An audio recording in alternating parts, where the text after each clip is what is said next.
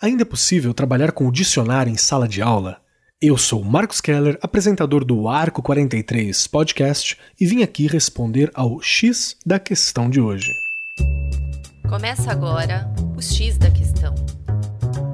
Recentemente, uma palavra dita em rede nacional em um certo reality show de sucesso quebrou a internet.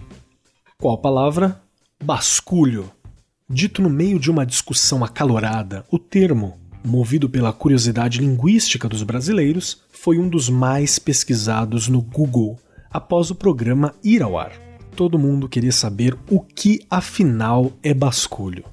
Aproveito para contar aqui para vocês que, segundo o dicionário Antônio de Moraes Silva, o vocábulo significa vassoura ou pano que se põe em cabo muito comprido para tirar dos tetos e paredes altas o pó, as teias de aranha e afins mas o significado atribuído pelo participante do reality show ao pronunciar basculho provavelmente está relacionado a um regionalismo próprio dos falantes de Pernambuco.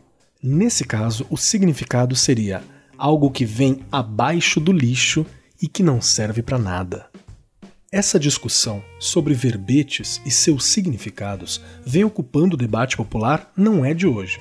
Um tempo atrás, a cantora Anitta questionou o dicionário de Oxford por registrar patroa como dona de casa e mulher do patrão.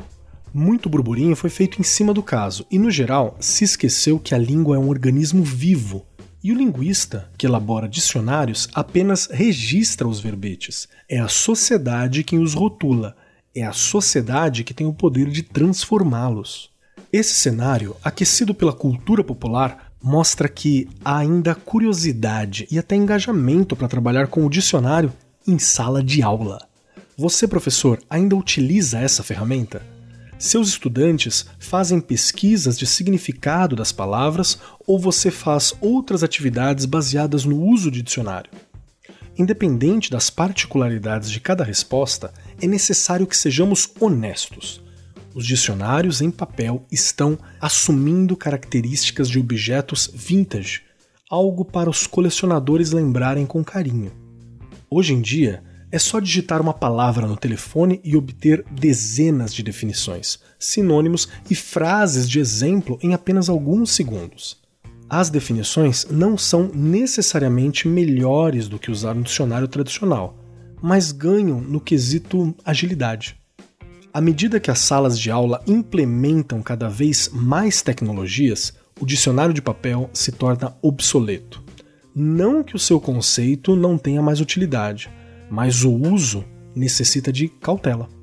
Em uma busca digital, se os estudantes não têm ideia de qual definição precisam ou não entendem a necessidade dessa busca por vocabulário, normalmente escolhem apenas o primeiro significado encontrado ou a definição mais curta para gravar. Considerando que a linguagem se desenvolve diariamente dentro e fora dos portões da escola, com leitura, conversa e simplesmente existindo no mundo, qual a efetividade desse processo escolar então? A importância do desenvolvimento de vocabulário é incontestável para várias situações. Experiências ricas e cumulativas com as palavras da infância, por exemplo, são importantes ao ponto de influenciar o desempenho escolar posterior. Mas é preciso vencer o mito que os estudantes dependem apenas de um dicionário para ter acesso à linguagem acadêmica. Considere por um momento: quanto conhecimento é necessário para usar um dicionário com sucesso? Os estudantes precisam de conhecimento ortográfico e de uma bagagem suficiente para selecionar o significado correto da palavra quando várias opções são normalmente oferecidas. Assim, em vez de confiar no dicionário, podemos colocar em primeiro plano o poder do estudo do vocabulário e do desenvolvimento da consciência da palavra em nossos estudantes. Ou seja, uma curiosidade inata para questionar palavras, explorar suas raízes e partes, camadas de significado, suas relações com outras palavras e assim por diante. Em um país tão plural quanto o Brasil, de diversidade linguística, debates como o da palavra basculho criam uma oportunidade para trabalhar na escola uma abordagem de promoção da consciência da língua e das palavras. Que tal mergulhar na morfologia, estudo da estrutura das palavras e na etimologia, as histórias que elas nos contam? Hum? Os seres humanos são máquinas criadoras de padrões, e com a linguagem não é diferente. Com significados ocultos à vista de todos, uma ideia para trabalhar o dicionário e a aquisição de vocabulário em sala de aula é quebrar palavras em suas partes constituintes. Eu mesmo uso muito isso em sala de aula o que os linguistas chamam de morfemas, e discorrer sobre tudo o que os envolve. Ao invés de deixar que os alunos façam isso ao acaso, podemos aproveitar este padrão com o desejo de ajudá-los a compreender melhor tanto as palavras utilizadas em contextos escolares quanto no dia a dia. A palavra denegrir, por exemplo, que na definição do dicionário Michaelis significa ficar ou fazer ficar escuro ou manchar a reputação ela atribui um caráter negativo a algo que seja negro. Isso cita discussões sobre termos dicionarizados e considerados racistas. Em uma aula de história, o estudo das origens dessa palavra pode estar relacionado à pesquisa da escravidão no Brasil e até da sociedade contemporânea, buscando assim formas de substituir o uso dela em discussões com o grupo. Ao optar por essa abordagem, os estudantes aprendem não apenas sobre uma palavra, mas se conscientizam de que todas as palavras têm histórias, partes, famílias e inúmeras conexões significativas que abrem um mundo de conhecimento poderosíssimo. Gostou da ideia?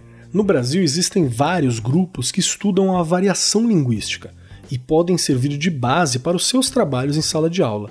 Destacamos aqui o Norma Linguística Urbana Culta, conhecido como NURC, o projeto de História do Português Brasileiro e o projeto Vertentes do Português Popular do Estado da Bahia. Vale a pena conferir.